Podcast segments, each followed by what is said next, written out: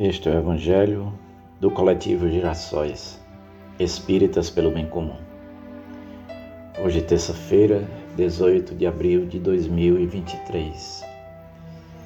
No dia de hoje, dedicamos as vibrações a todos os trabalhadores da última hora.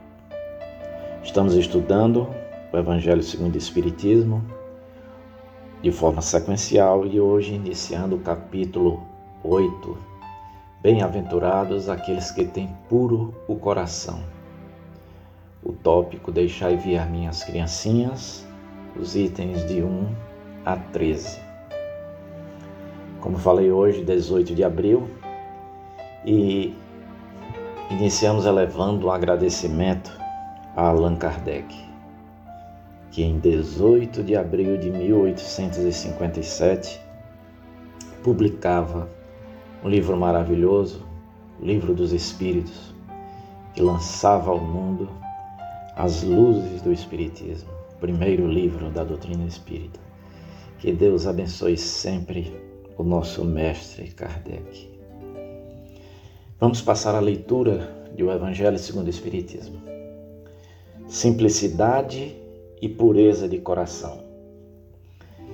Bem-aventurados os que têm puro coração, porque verão a Deus. Mateus capítulo 5, versículo 8. Apresentaram-lhe então algumas crianças, a fim de que ele as tocasse. E como seus discípulos afastassem com palavras ásperas os que lhes apresentavam, Jesus, vendo isso, zangou-se e lhes disse: Deixai que venham a mim as criancinhas e não as impeçais, porquanto o reino dos céus é para os que se lhes assemelham. Digo-vos em verdade que aquele que não receber o reino de Deus como uma criança, nele não entrará. E depois de as abraçar, abençoou-as, impondo-lhes as mãos. Marcos, capítulo 10, versículos de 13 a 16. Kardec faz um breve comentário sobre essas passagens do Evangelho. A pureza do coração é inseparável da simplicidade e da humildade. Exclui toda ideia de egoísmo e de orgulho. Por isso que Jesus toma a infância como um emblema dessa pureza, do mesmo modo que tomou, que a tomou como o da humildade. Poderia parecer menos justa essa comparação, considerando-se que o espírito da criança pode ser muito antigo e que traz, renascendo para a vida corporal, as imperfeições de que se não tenha despojado em suas precedentes existências. Só um espírito que houvesse chegado à perfeição nos poderia oferecer o tipo da verdadeira pureza. É exata a comparação, porém, do ponto de vista da vida presente, porquanto a criança, não havendo podido ainda manifestar nenhuma tendência perversa, nos apresenta a imagem da inocência e da candura. Daí o não dizer Jesus de modo absoluto que o reino dos céus é para elas, mas para os que se lhes assemelham. Bom, meus irmãos, o, o Evangelho do dia de hoje, quando nos fala das criancinhas, nessa passagem tão conhecida dos Evangelhos, de imediato nos remete para o momento que vivemos no nosso país, de cenas tão lamentáveis em escolas dos nossos pequenos.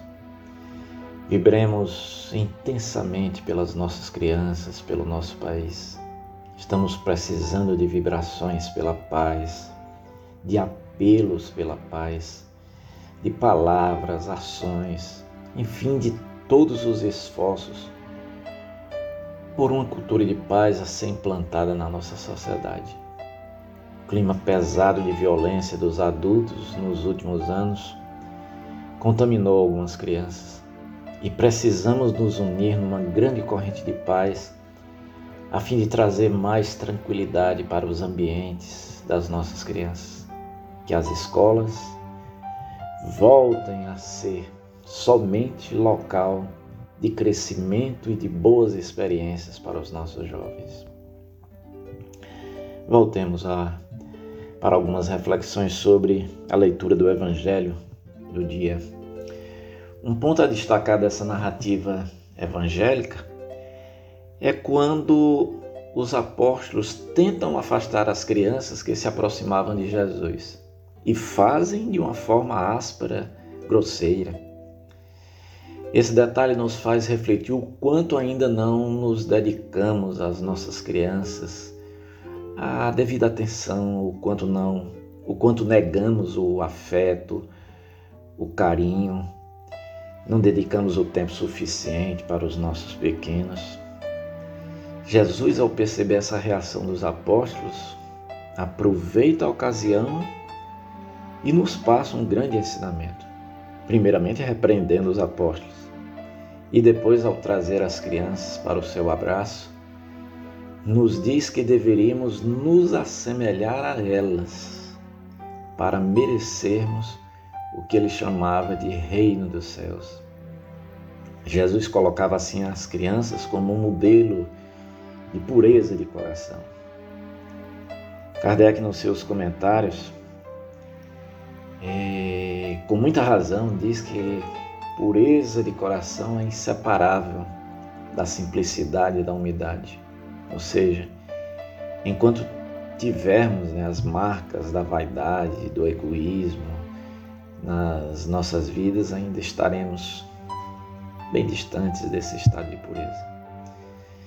E eu finalizo aqui a, a esse momento conclamando todos a, a orar pelas nossas crianças, que esse símbolo de pureza, de candura, sempre associado as crianças, nós voltemos a enxergar assim com toda a intensidade.